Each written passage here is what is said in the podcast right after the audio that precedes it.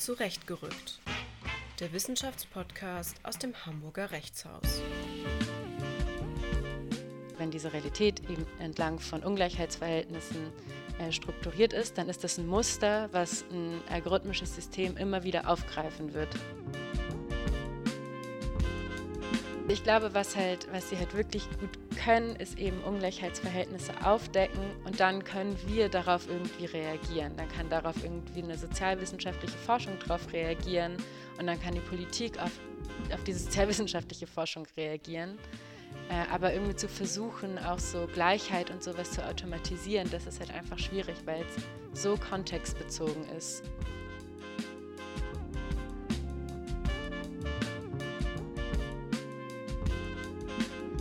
Hallo und herzlich willkommen bei Zurechtgerückt, dem Wissenschaftspodcast aus dem Hamburger Rechtshaus. Heute begrüßt euch für die Redaktion wieder Malte Pickert. Ich bin wissenschaftlicher Mitarbeiter am Lehrstuhl von Prof. Dr. Ivo Appel für öffentliches Recht, Umweltrecht und Rechtsphilosophie und freue mich, dass ihr auch heute wieder mit dabei seid. Eines der aktuellsten und meistbesprochenen Themen, sowohl in der rechtswissenschaftlichen Community als auch der rechtspolitischen Diskussion, ist der Umgang mit KI, also künstlicher Intelligenz. Ein äh, schillernder Begriff, mit dem die unterschiedlichsten Dinge verbunden werden. Dahinter steht, oder jedenfalls eng damit verbunden, ist die Frage des Potenzials von Algorithmen und der Gefahren, die möglicherweise von ihnen ausgehen. Im Zentrum der medialen Berichterstattung stand aus unterschiedlichen Gründen jüngst meist Facebook, unter anderem auch wegen der Forderung nach Transparenz in Bezug auf hinter der individuellen Timeline stehenden Algorithmen.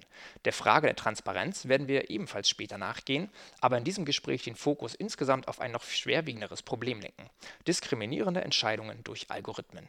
Ich freue mich sehr darauf und deshalb auch sehr über unsere heutige Gästin, Victoria Girajo Santos. Victoria studierte Rechtswissenschaft in Göttingen und Paris und ist jetzt Promotionsstudentin an der Uni Göttingen und zugleich wissenschaftliche Mitarbeiterin am Lehrstuhl von Prof. Dr. Noah Markert für öffentliches Recht und internationalen Menschenrechtsschutz an der WWU in Münster. Ihre Dissertation wird in Göttingen von Prof. Dr. Andreas Paulus und in Münster von Prof. Dr. Nora Markert betreut und von der Heinrich-Böll-Stiftung gefördert. Der aktuelle Arbeitstitel der Dissertation lautet Zurück in die Zukunft – Eine relationale Perspektive auf das Recht gegen datenbasierte Diskriminierungen. Das macht Viktoria natürlich zu einer sehr passenden Gästin für das heutige Thema, zu diskriminierenden Entscheidungen von Algorithmen. Hallo Viktoria, herzlich willkommen und schön, dass du da bist. Hi Malte. Ähm, zum Start aber erst noch ein paar Fragen zu dir und das ist ein kleiner Versuch zu Nebenaspekten des heute besprochenen Themas, die vielleicht einige interessieren und die heute als kleines inhaltliches Special mit dabei sind.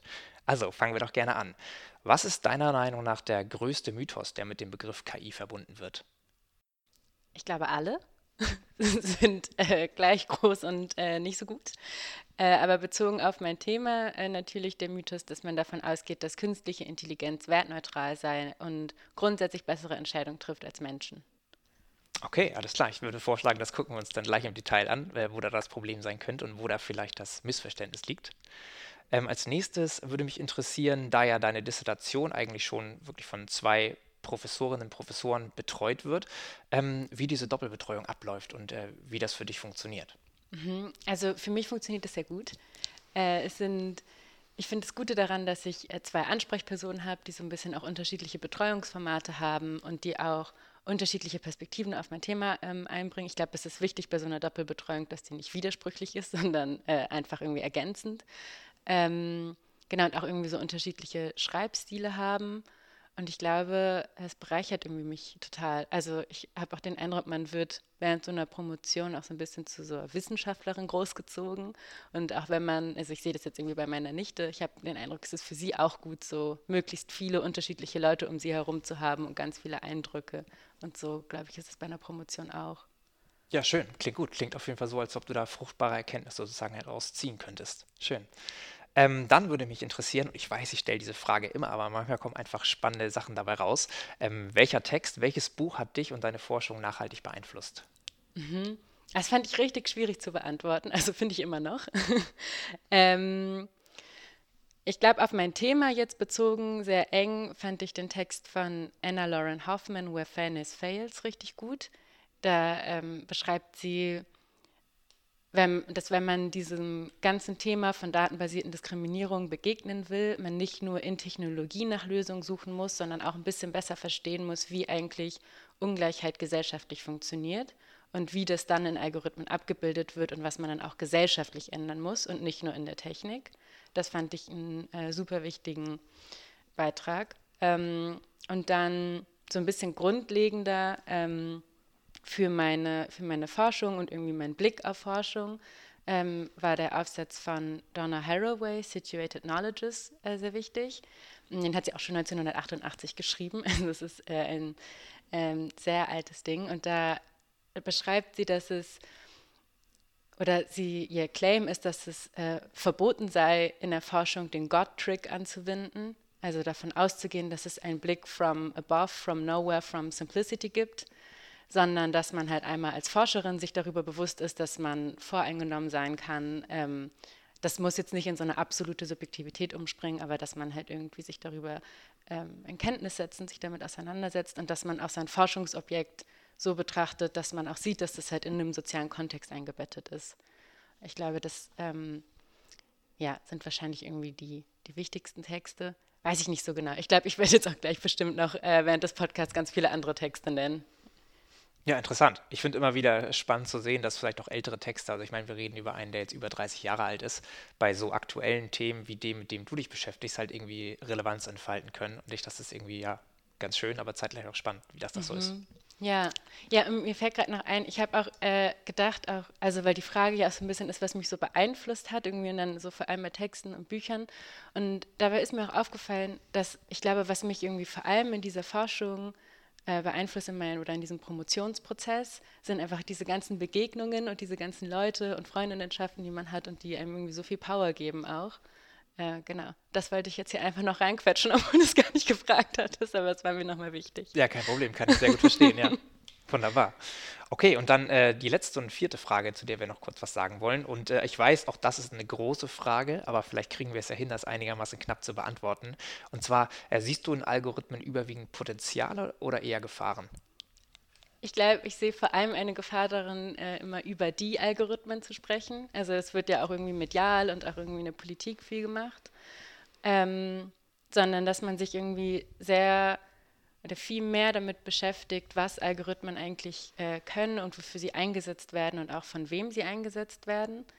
Ähm, und über die Algorithmen, über die wir jetzt irgendwie auch viel äh, sprechen werden und über die auch medial viel gesprochen wird, sind so Machine Learning-Algorithmen, also solche des maschinellen Lernens. Und die sind besonders gut darin, viele Daten auszuwerten und darin Muster zu erkennen. Und wenn man das weiß, dann sollte man es dafür einsetzen, wo das gut ist, dass man viele Daten auswertet und Muster erkennt. Ähm, zum Beispiel irgendwie, wenn man so viele Klimadaten hat oder sowas und irgendwie mehr darüber erfahren will, wie sich Klima entwickelt, äh, entwickeln wird, dass es dann Sinn ergibt, einen Machine Learning-Algorithmus zu benutzen, um halt irgendwie Muster zu erkennen und zu sehen, ah, okay, ha, Surprise, es gibt den Klimawandel. Ja. äh, dafür braucht man die vielleicht nicht unbedingt mehr, aber irgendwie für so speziellere ähm, Teilaspekte. Mhm. Genau, das ist, glaube ich, irgendwie so ein großes Potenzial für Machine Learning-Algorithmen und ich glaube, eine Gefahr gibt es aber, und das ist auch das, wo es dann bei, ähm, wo es bei datenbasierten äh, Diskriminierungen geht, ähm, wenn Machine Learning-Algorithmen genutzt werden, um Personen zu klassifizieren. Weil dann ja irgendwie genauso eine was sie ja machen, ist dann halt eine Aussage äh, über die große Masse in der Vergangenheit, wird dann auf den Einzelfall in der Gegenwart angewendet. Und das ist, glaube ich, eine, eine große Gefahr und ich glaube, die ist auch nochmal größer als bei Menschen, die natürlich irgendwie auch so voreingenommen sind und auch irgendwie systematisch meinetwegen den gleichen Fehler machen, aber halt eben nicht immer, sondern äh, Menschen können auch irgendwie entgegen so von entgegen bestimmter Strukturen handeln und ein algorithmisches System nicht das wird halt immer wieder das Gleiche machen. Und das ist dann dieser Scaling-Effekt, der, glaube ich, eine größere Gefahr darstellt. Okay, alles klar. Also, ähm, um das mal sozusagen kurz zusammenzubringen, bist sozusagen für eine differenzierte Sichtweise wovon ja, was vielleicht auch nicht super überraschend ist. Ähm, und aber das, was du gerade schon angesprochen hast, sozusagen den Scaling-Effekt und die Gefahren, darüber werden wir jetzt ja im Detail sprechen. Insofern eine hervorragende Überleitung zu dem, was wir jetzt eigentlich machen wollen. Ähm, ich würde vorschlagen, dass wir jetzt, wo das Ganze noch eher auf einer abstrakten Ebene war, was da sozusagen als Problem auftreten kann in Bezug auf Personen und die Scaling-Effekte, die du gerade schon angesprochen hattest, wäre es vielleicht nicht schlecht, wenn wir so aus der Praxis ein, zwei Beispiele einmal anreißen könnten, die bekannt geworden sind, dadurch, dass dort Algorithmen einfach letztlich diskriminieren diskriminierende Entscheidungen vorgenommen haben. Vielleicht kannst du uns da ein bisschen erleuchten. Mhm. Ja, voll gerne. Mm, also erstmal ein kleiner Disclaimer, die vielen äh, Beispiele, die als äh, Diskriminierung bezeichnet werden, sind gar nicht unbedingt welche, die dann auch schon so äh, rechtlich, wo rechtlich bestimmt wurde, dass das eine Diskriminierung ist. Mhm. Ähm, aber also das äh, paradigmatische Beispiel für datenbasierte Diskriminierung ist der Compass-Algorithmus. Ähm, ähm, der wurde in US-amerikanischen Gerichten benutzt um vorherzusagen, ob eine ähm, Straftäterin mit welcher Wahrscheinlichkeit sie wieder straffrückfällig wird. Und je nachdem wurde dann die Schuld bemessen. Und dabei hat ähm, ProPublica, das ist so ein investigativ-journalistisches äh, Medium, herausgefunden, dass vor allem bei schwarzen Personen dieser Compass-Algorithmus gesagt hat, äh, dass die wieder straffällig werden, und zwar mit einer doppelt höheren Wahrscheinlichkeit als bei weißen Personen. Ähm, und das hat so ein bisschen was halt angestoßen in dieser ganzen Machine Learning Community. Und äh, die haben dann halt immer mehr Algorithmen entdeckt, die ähnlich äh, gebiased waren. Das ist so ein bisschen das Schlagwort in dieser Community, mhm. also Bias in Machine Learning. Mm, und dann gibt es irgendwie noch so welche wie äh, das andere paradigmatische Beispiel für so im privaten Bereich ist so ein Amazon Recruitment Tool, ähm, also was benutzt wird, um äh, die besten BewerberInnen zu finden und dabei äh, wurden immer Männer bevorzugt gegenüber Frauen. Mm, oder es gab auch, ich glaube, das war bei Twitter auch irgendwie ziemlich groß, dass äh, der Apple Pay Kreditrahmen für Frauen kategorisch geringer war als für Männer. Ähm, genau, das waren jetzt irgendwie auch so ein paar US-Beispiele, aber ich glaube, man darf auch nicht unterschätzen, dass sie halt auch eingekauft werden. Mhm. Also so, dann werden die hier irgendwie genauso mhm. äh, genutzt. Und es gibt auch in, ähm, die Polizei in Hessen hat so einen Algorithmus, der heißt Hessen Data, ja. das äh, ein Tool des personenbezogenen Predictive Policings ist. Mm, und wo auch äh, viele Diskriminierungsrisiken gibt, die man jetzt aber nicht irgendwie noch nicht untersucht hat. Da kann ich da jetzt noch nicht so äh, zu dem genau was sagen. Und in Österreich gibt es diesen Arbeitsmarktservice-Algorithmus. Also Arbeitsmarktservice steht da für Jobcenter, aber ja. deren Jobcenter haben ja. halt irgendwie den. Genau, und falls äh, man sehr interessiert ist, gibt es von äh, Algorithm Watch ähm, jährlich so ein Report, der äh, Automating Society heißt, wo dann ähm, immer beschrieben wird, irgendwie auch so äh, unionsweit, also EU-unionsweit ähm, beschrieben wird, was es alles für Algorithmen gibt und was alles automatisiert wird.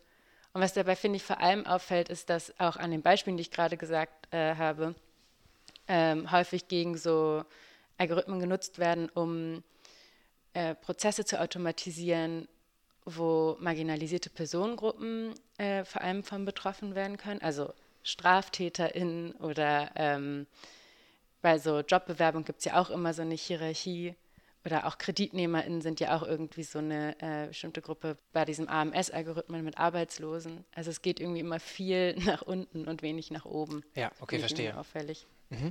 Ähm, nun könnte man ja einwenden, und ich glaube, das wurde auch explizit so getan in Bezug auf diesen österreichischen Arbeitsmarktalgorithmus sozusagen, in dem, wenn ich es richtig in Erinnerung habe, ja kategorisch zu, zu Lasten von Frauen entschieden wurde auf Grundlage dieses Algorithmus, ähm, dass das ja einfach nur die Abbildung der Realität sei und dass die Daten, die dem Algorithmus zugrunde liegen, halt entsprechend dieses Ergebnis zutage fördern. Äh um das mal sozusagen ganz plakativ zu formulieren, wenn das dann nur die Abbildung der Realität ist, wo ist denn dann das Problem? Mhm. Ja, das ist äh, eine gute Frage, weil das ist auch ein Argument, was ähm, auch schon Eingang in äh, grundgesetzliche Kommentarliteratur gefunden hat.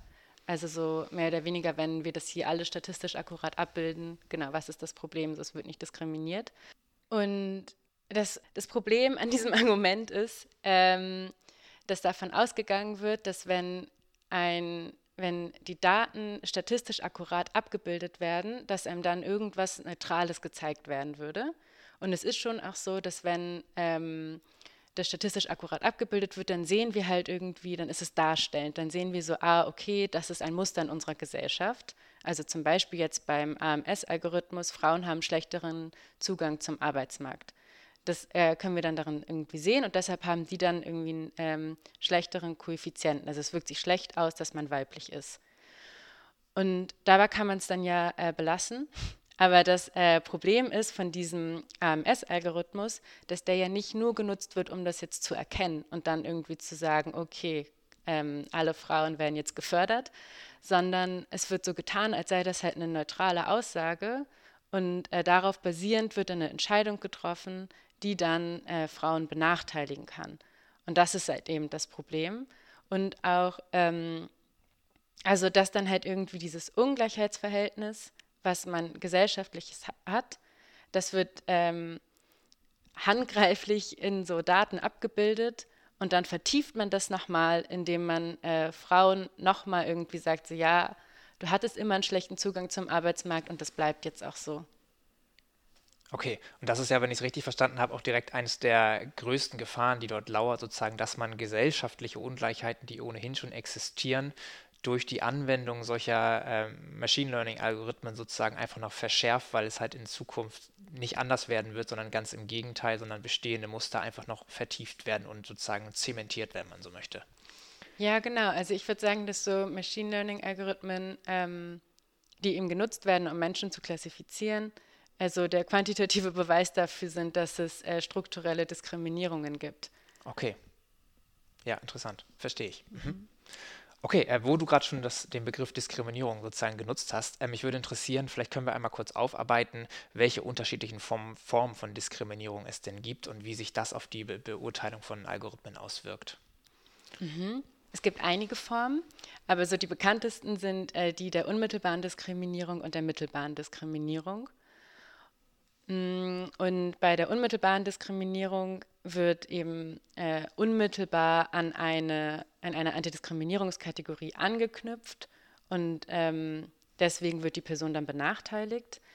Also ich weiß so, so ein Gesetz, wo man sich irgendwie vorstellen kann, es wird gesagt, ähm, keine Frau darf arbeiten. So was ähnliches stand mal äh, im BGB.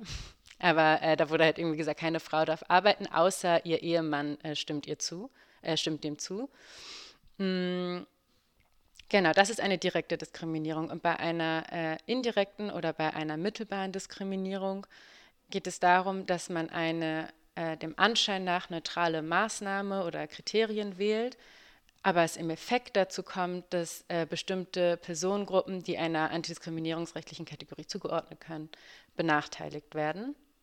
Also das eine ist halt irgendwie, man, ähm, man hat irgendwie diesen einen Grund, der irgendwie so ganz direkt eine Diskriminierungskategorie ist. Und das andere ist, da kommt es auf die Effekte drauf an, äh, die, ein, äh, die im Effekt benachteiligend wirken. Jetzt hast du gerade schon die Differenzierung gemacht zwischen mittelbarer und unmittelbarer Diskriminierung und in meinem Kopf ist dann direkt die Assoziation mit Artikel 3 Absatz 3 des Grundgesetzes angesprungen, der ja gewisse Anknüpfungen an gewisse Merkmale verbietet. Ähm, aber vielleicht musst du uns allen nochmal erklären, wie sich das eigentlich mit Artikel 3 Absatz 3 des Grundgesetzes und solchen mittelbaren Diskriminierungen verhält. Also wo nicht explizit an eines dieser verbotenen Merkmale angeknüpft wird, sondern sich halt nur mittelbar Rückschlüsse auf dieses Merkmale ähm, finden lassen. Mhm. Ja, äh, gerne. Also genau, es gibt so ein bisschen eine Diskrepanz zwischen äh, einem sehr äh, progressiven EU-Antidiskriminierungsrecht und einem etwas dahinterherhinkenden äh, deutschen grundgesetzlichen Antidiskriminierungsrecht. Und äh, in der Kommentarliteratur wird ähm, schon echt in einigen Kommentaren gesagt, dass es die mittelbare Diskriminierung zum Beispiel nur für geschlechtsbezogene Diskriminierung gäbe und äh, für andere Fälle nicht. In anderen Fällen äh, sei das eben äh, keine Diskriminierung, sondern eine Ungleichbehandlung, die dann nach Artikel 3 Absatz 1 behandelt werden müsste. Also wenn zum Beispiel die äh, Polizei sagen würde, nein, wir haben jetzt gar nicht irgendwie äh, Race gibt es für uns nicht, wir haben gar nicht irgendwie die, den schwarzen Mann angehalten äh, wegen Rasse, sondern wegen seiner Hautfarbe und dann könnte man jetzt, wenn man so sehr streng ist, sagen, ja, Hautfarbe steht aber nicht in Artikel 3 Absatz 3. Deshalb äh, ist das eine, ähm, eine Ungleichbehandlung, die wir nach Artikel 3 Absatz 1 bewerten. Und ich finde, an dem Beispiel merkt man schon so ein bisschen, wie unsinnig das ist. Aber ähm, mhm. äh, genau, aber es gibt natürlich, also da ist es sehr entscheidend auch, äh, was für ein ähm, Gleichheitsverständnis man anlegt. Und das zieht sich durch jede ähm, durch jedes kategoriale Antidiskriminierungsrecht durch. Also ob es auf EU-Ebene ist oder auf Grundgesetzebene oder auf Ebene der EMRK. Überall ist es wichtig für die Interpretation dieser Norm, was für ein Gleichheitsverständnis man anlegt. Mhm. Und ähm, da unterscheidet man zwei oder es wird in der Wissenschaft werden zwei unterschieden und das eine ist so ein äh, formales Gleichheitsverständnis und das andere ist ein materiales Gleichheitsverständnis. Und bei einem äh, formalen Gleichheitsverständnis geht man davon aus, dass ähm, wir alle schon, wir sind alle gleich und äh, Ungleichheit ist eigentlich die gesellschaftliche Ausnahme und Ungleichheit ist auch darauf zurückzuführen, dass irgendjemand böse war und deshalb dich ungleich behandelt. Also es ist jetzt sehr vereinfacht, wie ich das darstelle. Ne? Oder ähm, ist darauf zurückzuführen, dass man individuell leistungsunfähig ist. Mm, deshalb wird dann Ungleichheit auch zu so einem individuellen Problem gemacht. Und die Kategorien werden dann auch so gesehen, das sind, das sind Sachen, die gibt es auch. Also man hat Geschlecht und deshalb ist äh, Rasse oder Race auch irgendwie so ein, eine schwierige Kategorie, weil man weiß so mittlerweile so, ah, irgendwie gibt es das nicht so richtig, aber wir gehen ja schon davon aus, diese Kategorien äh, sind Merkmale, so wird ja häufig darüber gesprochen, das sind Merkmale und nicht sozial konstruierte Kategorien. Ähm, genau, und deshalb ist es da dann halt irgendwie so, dass man, dass man sagt, äh, es ist Artikel 3, Absatz 3 ist ein Anknüpfungsverbot, es ist eben verboten an äh, Geschlecht oder äh, Race zu knüpfen und auch an jedes Geschlecht, also egal ob Mann oder Frau. Und bei einem materialen Gleichheitsverständnis geht man davon aus, dass wir nicht alle gleichermaßen frei sind und auch nicht gleichermaßen gleich, sondern äh, gesellschaftliche Ungleichheitsverhältnisse Personen unterschiedlich positionieren. Und das kann auch in unterschiedlichen Kontexten sich unterschiedlich auswirken.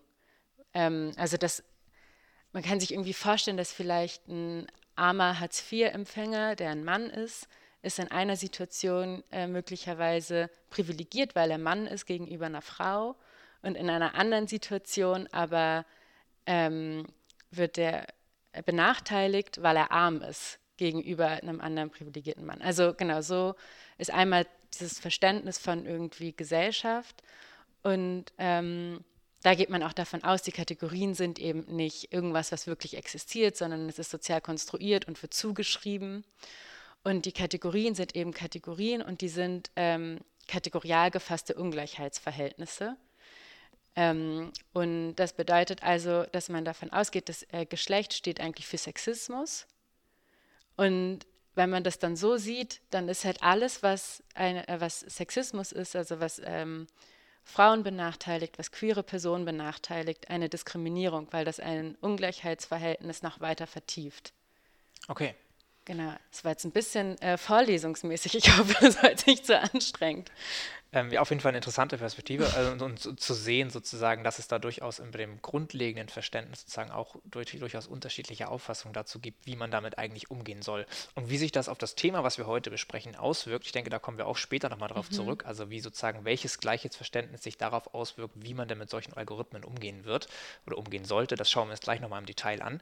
Ähm, du hattest gerade schon angerissen sozusagen, dass irgendwie das äh, deutsche Grundgesetz mit seinen Vorschriften zur Diskriminierung oder dem Diskriminierungsverboten dem EU-Recht EU-Recht in gewisser Weise hinterherhängt. Ähm, differenziert das EU-Recht denn noch anders oder was macht das EU-Recht besser als das grundgesetzliche Diskriminierungsverbot? Das EU-Recht wendet sich in, äh, im AEUV und äh, in der Grundrechtecharta äh, auch in den Staat, was äh, Diskriminierung ähm, angeht und ist da irgendwie schon, also schon in den ähm, noch gar nicht im AEUV, sondern in dem Vertrag, den es davor gab, dessen Namen ich wieder vergessen habe, ähm, da wurde auch schon äh, Geschlechtergerechtigkeit eingefordert und Entgeltgleichheit. Mm, und das mussten die Staaten dann halt schon ziemlich früh umsetzen, wo man irgendwie in Deutschland noch gar nicht so weit war. Also so, es wird sich ja immer, also es ist jetzt, glaube ich, mittlerweile angekommen, dass es ein Gender Pay Gap gibt, aber es war vor ein paar Jahren irgendwie noch nicht so. Und das äh, EU-Antidiskriminierungsrecht richtet sich vor allem gegen Private. Und äh, das war auch, äh, ist immer noch in Deutschland ähm, ein Problem. Also, ähm, dass viele halt meinen, äh, die Privatautonomie unter äh, Privaten sei so, so viel höherrangiger als irgendwie alles andere, sei so ein bisschen naturrechtlich. Und äh, Antidiskriminierungsrecht passt da halt nicht rein, mehr oder weniger. Und das hat das EU-Recht von Anfang an anders gesehen und hat gesagt, so, nee, der Staat muss auch dafür sorgen, dass unter Privaten nicht diskriminiert wird und hat so diese EU-Antidiskriminierungsrichtlinien äh, erlassen. Und in all diesen Dingen drückt sich auch schon so ein äh, materiales Gleichheitsverständnis aus. Und die, ähm, der EuGH hat irgendwie schon entschieden, mittelbare Diskriminierung ist eine äh, rechtsdogmatische Figur, die wir anerkennen. Und äh, in Deutschland war das äh, Bundesverfassungsgericht hat das dann 1993 äh, gemacht oder so. Also irgendwie auch irgendwie wirklich sehr viel ähm, weiter dahinter. Genau, und Anti, äh, EU-Antidiskriminierungsrecht unterscheidet auch noch andere Formen, also auch Belästigung am Arbeitsplatz zum Beispiel ist eine äh, Diskriminierung. Das ist auch am, äh, im AGG, äh, steht das auch drin, dass Belästigung auch Diskriminierung sind. Das war auch ganz lange, wurde das nicht so gesehen. Ähm, es gibt auch noch andere Diskriminierungsformen wie äh, die Verweigerung angemessener Vorkehrungen, ähm, was sich dann aber, also es sind vor allem Fälle von behinderten Personen, ähm, die dann eben ein, vielleicht einen Tisch brauchen, der sich bewegen kann oder irgendwie einen anderen Stuhl brauchen oder sowas. Und wenn der Arbeitgeber ihm das nicht gibt, dann ist das eine Verweigerung angemessener Vorkehrungen. Und all diese Sachen sind im ja, Grundgesetz ein, einfach noch nicht so wirklich dogmatisiert worden. Also ich, ich würde sagen, man kann das äh, auch übertragen, man muss dann immer gucken, wie ist das irgendwie mit dem Staat und so, aber ähm, genau, das hängt einfach irgendwie hinterher. Okay, also sozusagen, um das nochmal zusammenzufassen, das EU-Recht benennt gewisse Dinge einfach klarer, als das Grundgesetz oder die Dogmatik dort es tut und äh, hat einfach schon mehr Sachen im Blick, als das vielleicht hier auf nationaler Ebene lange der Fall war. Nun hast du gerade in einem kleinen Nebensatz schon etwas fallen lassen, was ich direkt aufgreifen möchte. Du sagtest, ähm, das EU-Antidiskriminierungsrecht bindet auch Private. Ähm, vielleicht kannst du das noch ganz kurz erläutern. Ja, genau. Also es gibt äh, die EU-Antidiskriminierungsrichtlinien. Mhm. Und äh, die mussten noch in deutsches äh, Recht umgesetzt werden und wurden im Allgemeinen Gleichbehandlungsgesetz umgesetzt. Teilweise in dem Bereich der, äh, des Zivilrechtsverkehrs, also was so äh, zivilrechtliche Massengeschäfte angeht, auch überschießend. Also es werden mehr Kategorien geschützt, als das EU-Recht es mhm. ähm, vorgegeben hatte. Mm, aber genau, es sind also vor allem diese EU-Antidiskriminierungsrichtlinien und die richten sich vor allem, die richten sich an Private.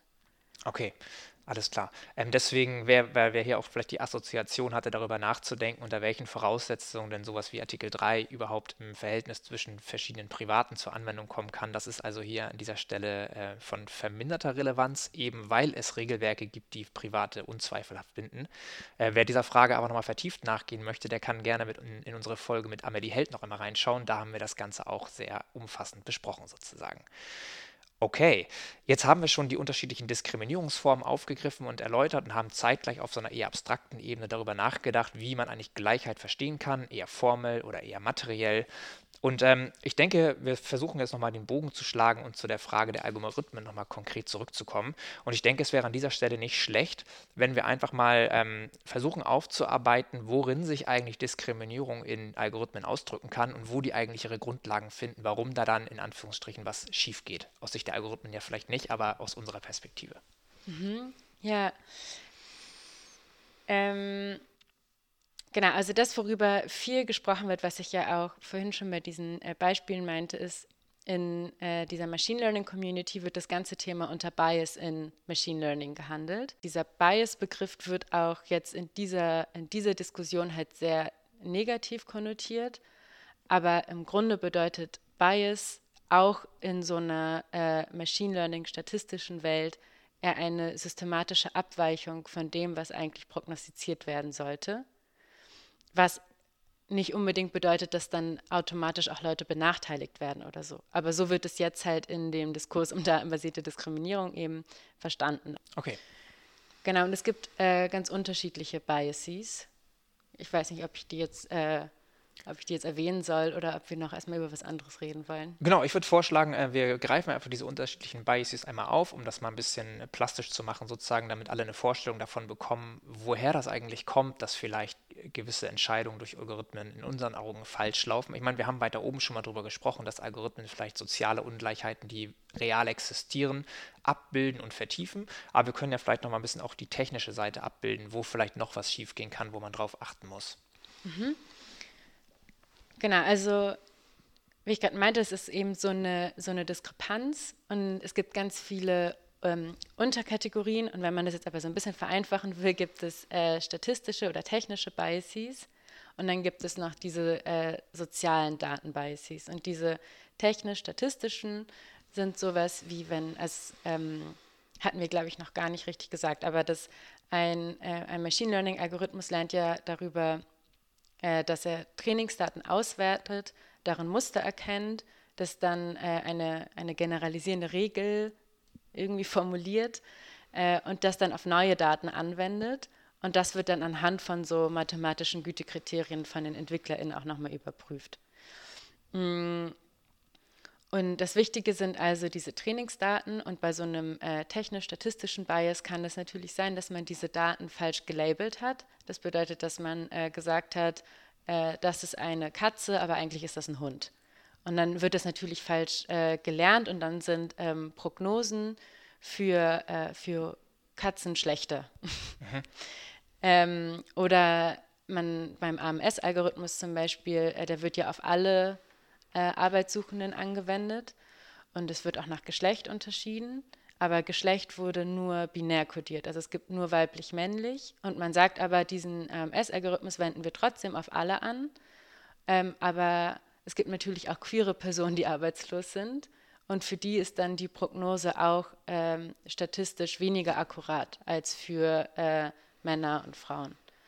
Mm, genau, also da geht es dann darum, äh, wie akkurat ist halt irgendwie diese Aussage über diese Gruppe an Menschen. Also ja nie für den Einzelfall, nie für das eine Individuum, sondern immer nur für die Gruppe der Frauen oder Männer oder wie auch immer. Und dann ähm, und ich genau, was ich glaube ich auch noch wichtig finde bei diesen äh, statistischen und technischen Biases, dass man sich irgendwie so Machine Learning und KI, da stellt man sich irgendwie so ähm, irgendwie so übermenschlich vor. Mhm. Aber äh, da stehen ja ganz, also da stehen ja die ganze Zeit Menschen dahinter, die halt irgendwie entscheiden, dass überhaupt irgendwas automatisiert werden soll, was automatisiert werden soll, nach, nach welcher Ausgabevariable suchen wir, was ist überhaupt in Daten messbar. Also was wie Strafrückfälligkeit, wie will ich das messen? dann werden halt Festnahmedaten benutzt aus so polizeilichen Datenbanken. Und festgenommen werden äh, bedeutet jetzt in den USA zumindest nicht das gleiche wie äh, strafrechtlich gehandelt zu haben. Mhm. Das sind also auch nochmal irgendwie so äh, Probleme und es ist auch einfach sehr messy. Also so, es werden ja. halt irgendwie so Daten aus irgendwelchen Datenbanken rausgeholt, wo auch die ähm, Wissen, also die EntwicklerInnen gar nicht so hundertprozentig wissen, woher diese Daten eigentlich kommen ob die falsch gelabelt worden sind oder nicht. Ähm, und es wird irgendwie ganz viel ausprobiert. Also es ist so, Machine Learning ist so ein äh, Verfahren von so Try and Error und dann wird, guckt man halt, bis halt irgendwie das Ergebnis so passt, wie man sich das vorgestellt hat. Genau, aber das sind einmal so diese statistischen und technischen Biases, also ähm, wo halt irgendwie ein statistischer oder technischer Fehler gemacht wurde. Mhm.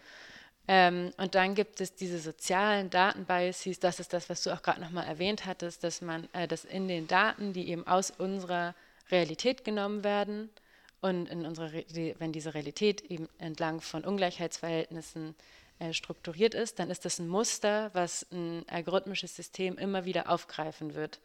Und ich finde, also das meinte ich ja auch vorhin, dass das eben der quantitative Beweis für strukturelle Diskriminierung ist, weil wenn wir das also wenn es kein Muster wäre, wenn es kein Muster wäre, dass Frauen einen schlechteren Zugang zum Jobmarkt haben oder dass äh, schwarze Männer mehr von der Polizei angehalten werden und in den USA häufiger festgenommen werden und so weiter, dann würde das äh, den Machine Learning-Algorithmus gar nicht interessieren. Ja, Okay, ich glaube, ähm, du hattest gerade schon völlig zu Recht darauf hingewiesen, dass wir so die grundlegende Funktionsweise des Algorithmus noch gar nicht äh, sozusagen transparent gemacht hatten, nämlich dass es natürlich auf Grundlage von Trainingsdaten irgendwie versucht wird, eine Grundwahrheit zu ermitteln und die dann auf neue Daten anzuwenden. Ähm, vielleicht können wir an dieser Stelle auch noch eine weitere grundlegende Funktionsweise von so einem Algorithmus einmal äh, transparent machen, nämlich ähm, vielleicht ist das ja auch eine Fehlvorstellung, die man hat, dass man sagt, der Algorithmus kann so gut mit den Daten umgehen, dass der tatsächlich kausale Beziehungen zwischen unterschiedlichen Parametern herstellen kann. Aber das ist ja eigentlich nicht der Fall, sondern wie funktioniert es viel mehr? Genau, also das ist äh, wieder dieser diese entscheidende Punkt, dass so ein äh, algorithmisches ähm, datenbasiertes System Muster in den Daten erkennt und äh, erkennt, wie die Eingabedaten in Beziehung zueinander stehen und wie die Eingabedaten in Beziehung zu den Ausgabedaten stehen. Aber das sagt uns jetzt überhaupt nichts darüber aus, ähm, ob also ja, ob das halt irgendwie äh, kausal ist, mhm. sondern es sind eben so einfach Beziehungen, also Korrelationen zwischen irgendwelchen Datenpunkten und wenn es ein Muster ist, dann, äh, dann wird es aufgegriffen. Ich, ich glaube, es gibt irgendwie so eine verrückte Korrelation zwischen der Geburtenrate und irgendwie Storchenflügen oder sowas, sodass man so denken könnte, also ja klar, ähm, der Storch bringt die Kinder, aber so, we all know, das ja. passiert nicht so. Ja. ähm, genau, das ist halt irgendwie auch nochmal sowas, äh, da hatte mal, ähm, ich habe gerade leider seinen Namen vergessen, aber der ehemalige Chefredakteur von äh, Wired, was so ein ähm, Technologiemagazin ist, hatte auch mal äh, gesagt, so, wir brauchen gar keine qualitative äh, sozialwissenschaftliche Forschung mehr, weil the number speaks for themselves. Mhm. Also so, wir können alles abbilden, das ist gar kein Problem und das sagt uns dann, wie die Welt halt ist. Mhm. Äh, der Storch bringt die Kinder. Mhm. Und ähm, dagegen haben auch äh, Ignacio und äh, Klein ein, ein Buch geschrieben, äh, das heißt Data Feminism.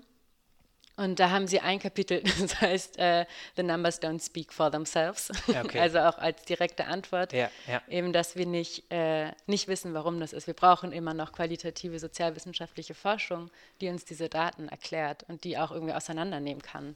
Ja, Nee, wunderbar. Äh, das klingt auch so, als wäre das ein Mythos, mit dem man mal aufräumen müsste, sozusagen. Ja. Nee, es war mir nur wichtig, das nochmal hervorzuheben, dass halt das, der, die Grundfunktionsweise halt statistische Korrelation ist und das halt gewisse Dinge nicht erklären kann, sondern wir einfach darauf angewiesen sind, vielleicht nochmal nachzuforschen, um sicherzugehen, dass wir es richtig verstanden haben. Ja. Genau, ja, wunderbar. Vielen Dank dafür. Ähm, dann würde ich vorschlagen, haben wir jetzt schon einen ganz guten Überblick dafür bekommen, darüber bekommen, was es für Biases gibt sozusagen. Und zusammen mit der, ähm, deiner Darstellung zu Gleichheit und zu Diskriminierung würde ich vorschlagen, wir versuchen das jetzt alles mal ein bisschen zusammenzubringen und äh, uns zu überlegen, was diese unterschiedlichen Probleme eigentlich für Implikationen haben in Bezug auf Algorithmen und die rechtliche Beurteilung. Und äh, würde vorschlagen, dass wir zum einen mal so eine gleichheitsrechtliche ähm, Debatte sozusagen anstoßen, ein gleichheitsrechtliches Gespräch versuchen und auf der anderen Seite vielleicht auch in diesem Zusammenhang, was ja auch ständig hochkommt, so, zu überlegen, was hat das eigentlich für datenschutzrechtliche Implikationen, wo müssen wir da aufpassen. Genau, also das, mhm. das würde ich vorschlagen, dass wir so weiter vorgehen. Ja. Mm. Genau, also ich habe in meinem, äh, in meinem Titel heißt es ja auch äh, das Recht gegen datenbasierte Diskriminierungen. Mhm. Ähm, was, was ich damit meine, sind ähm, weil ich mir hier vor allem private angucke. Mhm. In meiner, äh, in meiner DIS sind es einmal äh, das AGG und die EU-Antidiskriminierungsrichtlinien, äh, dann eben auch die äh, DSGVO ähm, und der jetzt vorgeschlagene AI-Act, also die äh, KI-Verordnung, glaube ich, wird sie auf Deutsch diskutiert. Mhm. Mm, äh, genau, und da gibt es halt irgendwie das, äh, was so direkt auf Diskriminierung anwendbar ist, eben das AGG. Und ähm, wo man dann halt diese unterschiedlichen Formen hat von einer äh, unmittelbaren oder einer mittelbaren Diskriminierung oder äh, einer Verweigerung angemessener Vorkehrungen. Und ähm, die Bottomline ist, das AGG ist auch auf ähm, Diskriminierung durch Algorithmen anwendbar. Da sind sich äh, alle einig. Und ähm, da ist halt irgendwie so ein, so ein Hauptproblem, glaube ich, dass weniger darüber diskutiert wird, ähm, also es können ja Diskriminierungen unter Privaten gerechtfertigt werden und wann das eigentlich der Fall ist. Und ein sehr, ähm, sehr starkes Argument, was immer wieder kommt, ist, äh, dass wenn der Algorithmus statistisch akkurat ist, dann würde nicht diskriminiert, das hatten wir ja irgendwie schon. Und das ist sogar im AGG ähm, abgebildet und bei privaten Versicherungen dass da gesagt wird, wenn es dürfen unterschiedliche Versicherungspolicen ausgegeben werden, äh, aufgrund von äh, Behinderung, Alter, sexueller Orientierung, also eigentlich alles außer Geschlecht und, äh, und äh, rassistischen ähm, Gründen. Mhm. Ähm, und gerade in Versicherung arbeitet man total viel mit so Machine, Machine Learning-Algorithmen. Mhm. Und da würde so ein sozialer Datenbias, äh, würde da einfach durchrutschen sozusagen. Und ja. da muss man halt irgendwie drüber nachdenken, ob man das äh, so will oder nicht. Mhm. Mm, genau, das ist einmal irgendwie jetzt das AGG und äh, die Privaten. Da gibt es noch ganz viele andere äh, kleine Probleme. Und das eine, was auch vor allem in der Literatur sehr viel diskutiert wird, da geht es irgendwie dann um Rechtsdurchsetzung. Aber ich glaube, da reden wir dann ja nochmal drüber, wenn es um so Transparenz und sowas geht. Ähm, wo ich aber auch nochmal sagen äh, wollen würde, ich glaube, da haben viele Menschen sich das erste Mal mit Antidiskriminierungsrecht beschäftigt und das war schon immer schwer durchzusetzen. Okay. Es ist jetzt irgendwie kein neues Phänomen okay, oder so. Ja. Vielleicht ein bisschen schwieriger geworden. Mhm. Ähm, genau, und bei äh, der DSGVO, ähm, die wäre eher vorher anwendbar. Also das AGG ist ja so, es wurde schon jemand benachteiligt und muss jetzt äh, nachträglichen Rechtsschutz suchen, um eine Entschädigung zu bekommen oder eine Schadensersatzzahlung. Und äh, bei der DSGVO geht es um die Datenverarbeitung, also vorher schon, ähm, wenn man das äh, algorithmische System auf eine Person anwendet, weil äh, der äh, Schutzbereich der DSGVO ist erst eröffnet, wenn es um personenbezogene Daten geht. Okay. Mm, und da gibt es dann irgendwie so unterschiedliche, ähm, also gibt es so Informations- und Kontrollrechte die dem äh, Individuum äh, das Recht geben sollen, sich darüber zu informieren, welche personenbezogenen Daten werden eigentlich verarbeitet.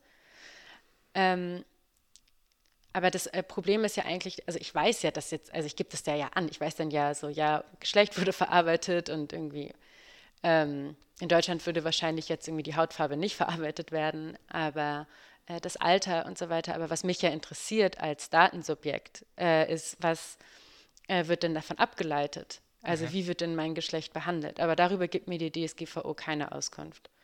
Und diese Auskunftsrechte sind so ein bisschen besser, äh, wenn es um so vollautomatisierte Entscheidungen geht, ja. wie Artikel 22 DSGVO sie eigentlich verbietet, außer ich willige ein. Mhm. Oder es gibt irgendwie auch noch so ein paar andere Ausnahmen. Ähm, und da wird dann darüber diskutiert, dass man ein äh, Informationsrecht hätte auf die involvierte Logik. Aber was genau das bedeutet, ist äh, auch umstritten.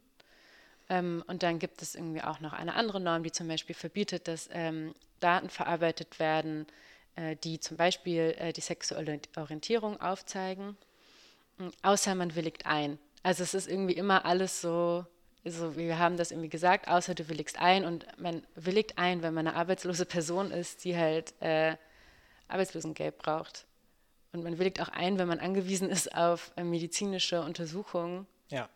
Ja ähm, Genau, also bisschen ja. vorausgestellt. Genau, und dann, dann gibt es ja noch den, äh, den erwähnten AI-Act, der mhm. jetzt ja gerade am ähm, 21.04.21 verkündet wurde. Und da wird äh, vor allem, werden da die EntwicklerInnen äh, verpflichtet, mh, zu dokumentieren. Zu okay. dokumentieren, was sie machen und eine, äh, so eine hohe Datenqualität zu benutzen. Es greift aber auch nicht diesen sozialen Datenbias an. Und die, äh, diese Informationen und diese Dokumentation sind auch nicht öffentlich einsehbar für Betroffene oder so, mhm. sondern nur, wenn eine Behörde äh, einen Verdacht hat, und den muss sie ja auch erstmal haben, dann kann sie sich das angucken und irgendwas machen. Aber was zum Beispiel äh, die KI-Verordnung und die DSGVO machen, äh, ist, sie haben sehr, sehr hohe ähm, Bußgelder. Also beim, äh, genau, ich glaube beim IEC, das ist irgendwie 4% des jährlichen Umsatzes mhm. und bei der DSGVO ist das ähnlich. Also es hat, äh, wenn, wenn man dagegen verstößt und das äh, auch durchgesetzt wird, dann tut das einem Unternehmen schon ziemlich weh. Nicht so wie das AGG. Das, glaube ich, tut einem Unternehmen nicht so doll weh. Okay. Also sozusagen die Sanktionsmechanismen sind sozusagen auf jeden Fall scharf gestellt, aber für mich als einzelnes Datensubjekt oder als Person, über die irgendeine Entscheidung getroffen wird, über mithilfe eines Algorithmus, kann ich auch unter den Regularien, die es aktuell gibt, eigentlich nicht so viel bewirken und kann eigentlich keinen Einfluss darauf nehmen, was da letztlich passiert. Und ich glaube, ähm, das kann man vielleicht auch noch ergänzen, das hattest du mir im Vorgespräch erklärt, sozusagen, wie das eigentlich funktioniert. Und du hattest es gerade auch gesagt, ähm, dass die DSGVO mit dem Artikel 22 dort, glaube ich, ja nur für vollautomatisierte Entscheidungen trifft, ähm, gilt und es aber in der realen Lebenssituation natürlich häufig so sein wird, dass der Algorithmus nur etwas vorbereitet und dann eine Person noch darüber entscheidet und dass dann der Anwendungsbereich der Norm gar nicht eröffnet ist, wenn ich das richtig verstanden habe. Und das dürfte ja faktisch auch einfach die Wirksamkeit dieser Vorschrift deutlich reduzieren, wenn einfach viele Sachen einfach schon rausfallen, weil sie gar nicht vollautomatisiert sind. Ja, genau. Ja, also mh, mm, ich fand das interessant. Die Datenschutzbehörde in Österreich hat nämlich vertreten, dass der AMS-Algorithmus eine, äh, ein, eine vollautomatisierte Entscheidung treffen würde. Und zwar haben die das so argumentiert, dass äh, es äh, den äh, psychologisch erwiesenen Effekt auch schon so eine Forschung aus den 90ern ähm, des Automation Bias gibt, also dass der Mensch der Maschine vertraut, meistens relativ blind. Mhm. Und äh, es gibt auch mittlerweile äh, Zahlen dazu. Es gibt in Polen nämlich ein System, was sehr ähnlich ist wie, das, äh, wie der AMS-Algorithmus in Österreich, also auch äh, beim Arbeitscenter benutzt wird. Und in nur 0,58 Prozent der Fälle entscheiden sich die ähm, Caseworker gegen den Algorithmus. Und die Datenschutzbehörde in Österreich hat also diese Argumente irgendwie mhm. genutzt, um zu sagen, auch wenn zwischen ähm, der algorithmischen Ausgabe und äh, der, dem Bescheid, den die äh, Arbeitsagentur dann ähm, erlässt, auch wenn dazwischen ein Mensch steht, ist der so voreingenommen von dem Ergebnis des Algorithmus, dass er sich nicht dagegen entscheiden wird und ist, es ist wie vollautomatisiert. Und deshalb müsste der ähm, Artikel 22 auch anwendbar sein. Aber äh, das Bundesverwaltungsgericht in Österreich hat es anders gesehen. Okay, ich war gerade schon ein bisschen euphorisch, weil ich ja. dachte, das wurde nicht nur so formal, ja, formal juristisch betrachtet, sondern sozusagen sehr realitätsnah und entsprechend da, dahingehend interpretiert. Aber gut, wenn du sagst, das wurde dann später gerichtlich kassiert, ähm, ja. dann bleibt es wohl sozusagen bei der beschränkten Wirksamkeit von Artikel 22 der DSGVO. Ja, genau, aber es war jetzt auch nur ein Gericht, also ich würde sagen, mhm. irgendwie andere könnten das äh, auch anders entscheiden. Und ich glaube, was ich bei Artikel 22 auch noch wichtig finde, ist, nehmen wir an, ähm, es wäre anwendbar gewesen, dann ähm, hat man eben das äh, als äh, Datensubjekt das äh, Recht, die Entscheidung anzufechten. Aber wenn ich gar nicht äh, weiß, was ich eigentlich anfechten soll, dann ist das irgendwie schwierig. Oder wenn ich halt auch ähm, eine, ähm, ja, eine arbeitslose, alleinerziehende Mutter bin, die irgendwie auch noch ähm, Ausländerin ist, dann äh, ist es auch irgendwie schwierig für mich, dann sozusagen so, nee, ich bin aber anders als jetzt irgendwie alle anderen ausländischen, alleinerziehenden Mütter, die ich hier am Jobcenter hatte. Ja. Ich bin die eine Mutter, die das alles hinkriegen wird und ja. so.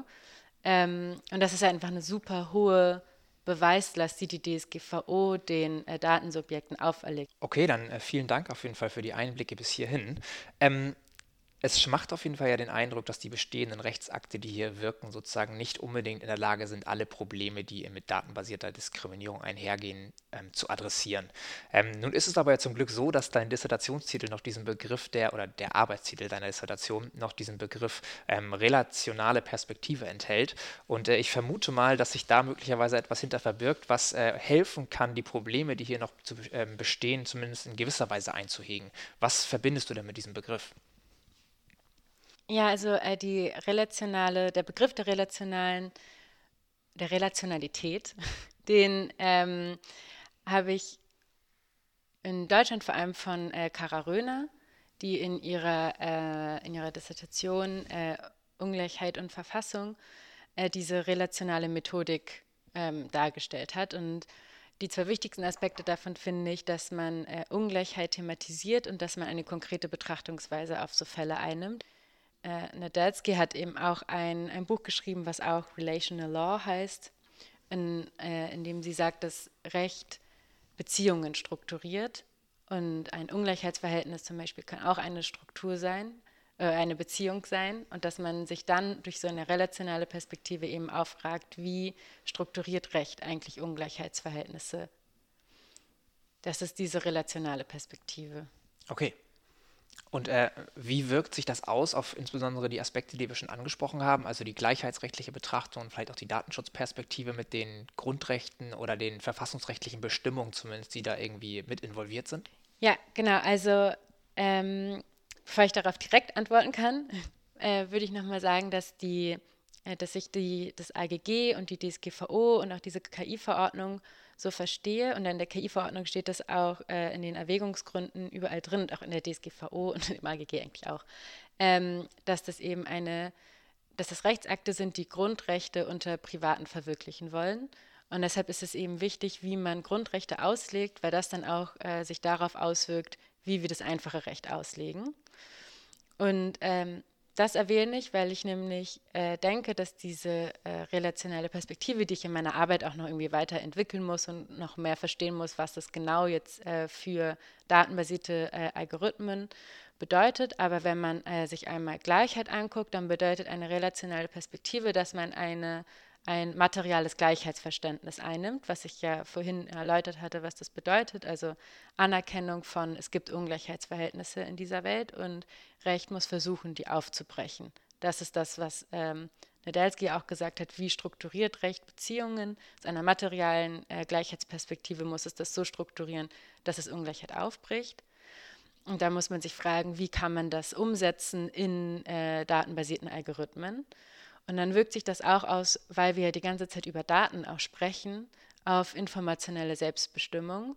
Und äh, da dann sich zu fragen, okay, informationelle Selbstbestimmung, das ist ein Teil-Teil-Teil-Grundrecht, was äh, das Bundesverfassungsgericht im äh, Volkszählungsurteil äh, entwickelt hat und da gesagt hat, das Problem ist mehr oder weniger, dass ähm, oder das Grundgesetz will verhindern, dass wir zu gläsernen Bürgern werden, also dass man alles über einen weiß. Und deshalb muss ich Kontrolle haben über meine personenbezogenen Daten. Und jetzt aber mit datenbasierten Algorithmen ist ja die Gefahr gar nicht unbedingt, dass ich zur gläsernen Bürgerin werde, sondern dass Daten, äh, dass ähm, Information aus meinen Daten abgeleitet wird und auf mich übertragen wird, ohne dass ich darüber irgendwie eine Kontrolle habe.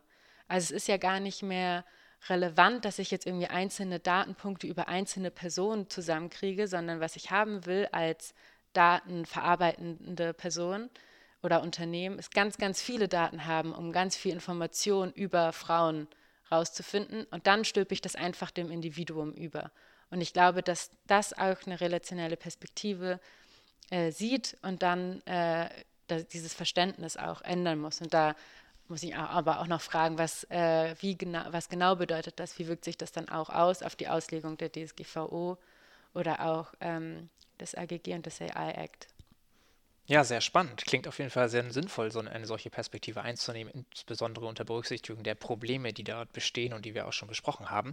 Du, eine letzte Sache, die mich noch interessieren würde. Ähm, kann man es denn schaffen, also wenn es überhaupt geht und wie, ähm, diese relationale Perspektive auch in die Algorithmen selbst einzubauen? Oder ist das etwas, was unter den Bedingungen, wie maschinelles Lernen funktioniert, irgendwie zum Scheitern verurteilt ist?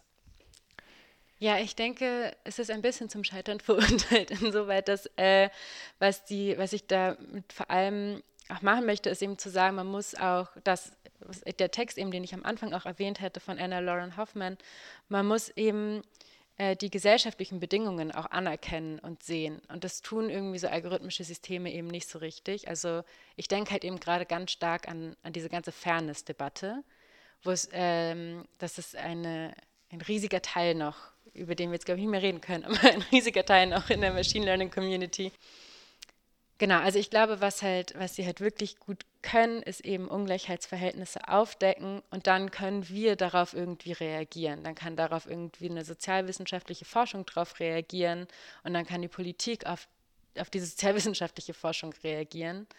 Äh, aber irgendwie zu versuchen, auch so Gleichheit und sowas zu automatisieren, das ist halt einfach schwierig, weil es so kontextbezogen ist.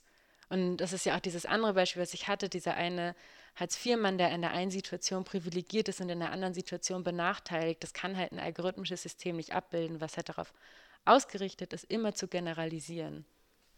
Ja, okay, ja, vielen Dank für die Erklärung. Ich denke, das kann uns vielleicht auch, wenn wir ein bisschen über, über überzogene Erwartungen sozusagen an das äh, mitgebracht haben, was Algorithmen leisten können, ein bisschen auf den Boden der Tatsachen sozusagen zurückholen und uns ähm, und unsere Vorstellungen ein bisschen in die Schranken weisen, dass dort die, die Möglichkeiten vielleicht begrenzter sind, als viele von uns denken mögen. Alles klar, dann würde ich sagen, vielen Dank bis hierhin. Ähm, eine Frage hätte ich allerdings noch und mich würde mich interessieren, was bei dir als nächstes ansteht. Ja, als nächstes, ähm, unmittelbar muss ich meine Kapitel weiterschreiben. Ja. ähm, genau, aber so das äh, große nächste Event äh, ist ein Forschungsaufenthalt in den USA, mhm. äh, der, wenn alles gut läuft und ähm, diese Pandemie nicht noch weiter ausbricht, ähm, dann nächstes Jahr im Herbst stattfinden würde. Ja, da freue ich mich schon sehr drauf. Ja, cool, das klingt spannend. Ähm, du machst den wahrscheinlich ja nicht ohne Grund, diesen Forschungsaufenthalt. Und neben dem, ich denke mal, selbstverständlichen ähm, Vorankommen deiner Dissertation während dieses Forschungsaufenthaltes hast du ja wahrscheinlich auch eine, eine gewisse Intention, warum du das machst. Und was, was erhoffst du dir sozusagen von dem Forschungsaufenthalt? Ja, einiges. ähm, zum einen hoffe ich dort äh, mit zwei ProfessorInnen reden zu können, also ähm, Martha Minow und Catherine McKinnon, die ähm, sehr wichtig sind für ein materielles Gleichheitsverständnis und ähm, Minow hat auch schon ganz früh geschrieben, dass so ein, äh, ein, ein Standpoint from Neutrality äh, nicht per se neutral ist, sondern auch wehtun kann, wenn wir halt eben Ungleichheit die ganze Zeit wiedergeben. Das hat sie damals nicht bezogen auf Algorithmen gesagt, sondern andere Dinge. Aber ich glaube, das äh, wird mir sehr helfen. Und ähm, was, aber weswegen irgendwie auch so USA und weswegen ich auch irgendwie so viel englische Literatur lese, ähm, liegt auch einfach daran, dass das, was ich jetzt so eine relationale Perspektive genannt habe, oder Kara Röner, eine relationale Methode und all die anderen, ähm, ist einfach, dass in, in, den USA recht ein bisschen pragmatischer gesehen wird und geguckt wird, was hat das für Auswirkungen, äh, wie strukturiert es Beziehungen. Das ist eine Perspektive, die da so viel selbstverständlicher eingenommen wird und nicht so wie in Deutschland. Ich glaube, das ist gar nicht nur schlecht, dass das in Deutschland so gemacht wird, aber äh, sehr viel auf so Dogmatisierung und Rechtssystematieren ausgeht. Ähm, genau, ich hoffe so ein bisschen, wenn ich so beides habe, dass ich dann äh, ein ganz tolles Rechtsverständnis am Ende haben werde. Ja, super. Klingt auf jeden Fall spannend. Und äh, ich drücke dir die Daumen, dass das so funktioniert, wie du das vorstellst. Dann vielen Dank, dass du da warst. Äh, vielen Dank für das sehr interessante Gespräch und die aufschlussreichen Einblicke in diesen Themenkomplex. Ja, ja, sehr, sehr gerne. Jetzt habe ich gerade was getrunken, deshalb war es verzögert, aber ich habe mich äh, sehr gefreut und ich finde es äh, richtig nett, dass ihr das macht. Vielen Dank. Nun sind wir gar nicht, wie versprochen, mehr auf das Thema der Transparenz zu sprechen gekommen. Ähm, wer sich dafür interessiert, so ganz allgemein, es wird im nächsten Jahr die zweite Konferenz Junges Digitales Recht stattfinden, am 22. und 23. Juli 2022. Also wer sich für das Thema interessiert, der kann gerne mal danach schauen und sich dort möglicherweise registrieren.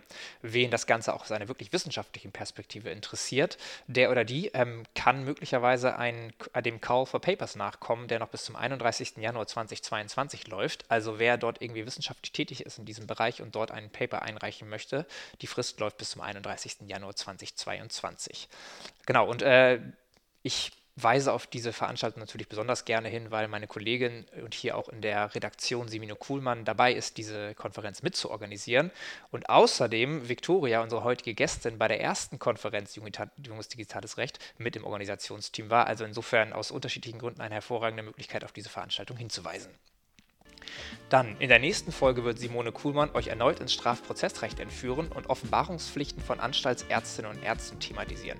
Schaltet also auch dann gerne wieder ein.